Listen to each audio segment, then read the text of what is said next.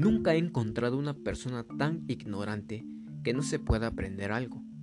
Hola, ¿qué tal? Un saludo a aquellos o aquellas que nos estén sintonizando el día de hoy. Pues bien, esta vez les traigo más información muy importante, tales sobre qué son los bienes intermedios y finales, también algunos ejemplos sobre ellas. Asimismo, tres ejemplos de bienes de consumo perecederos y tres ejemplos de bienes de consumo duraderos. Comenzaremos sobre qué son los bienes intermedios. Son aquellos recursos materiales, bienes y servicios que se utilizan como productos intermedios durante el proceso productivo. Se compran para la reventa o bien se utilizan como insumos o materias primas para la producción y venta de otros bienes. Entonces, en pocas palabras, un bien intermedio es aquel bien que se utiliza para elaborar un producto final que luego será comercializado. Algunos ejemplos son el alcohol, ya que es un bien intermedio cuando se usa para elaborar vinos y espumantes, el algodón cuando se usa para la elaboración de telas y la madera cuando se usa para fabricar muebles o inmuebles. Ahora, ¿qué son los bienes finales? Pues son a los que les daremos un uso final, es decir, que han sido producidos directamente para ser utilizados por el consumidor final y satisfacer una necesidad determinada, por ejemplo, una mesa, un pantalón o un borrador.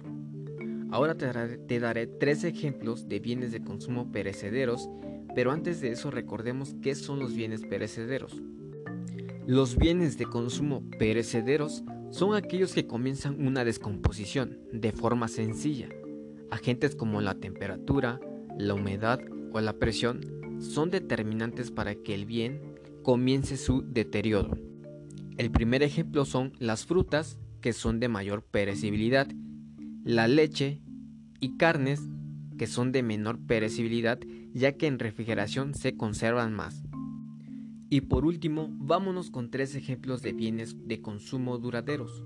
Pero para entender también sus ejemplos, pues primero debemos de saber qué son estos bienes. Un bien duradero es aquel cuyo consumo puede realizarse de manera prolongada.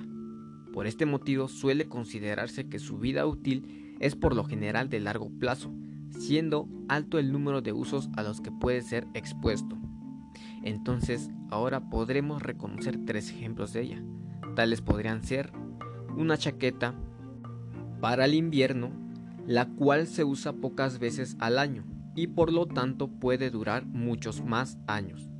Un piano y por último joyas. Esos tres últimos ejemplos son siempre y cuando no se haya tenido algún uso antes de obtenerlo, que sean recién nuevos. Y pues bien, con esto llegamos al final de mi podcast. Yo soy Oscar García Pereda y gracias por tu atención. Esperando que te sea muy útil. Nos vemos hasta la próxima.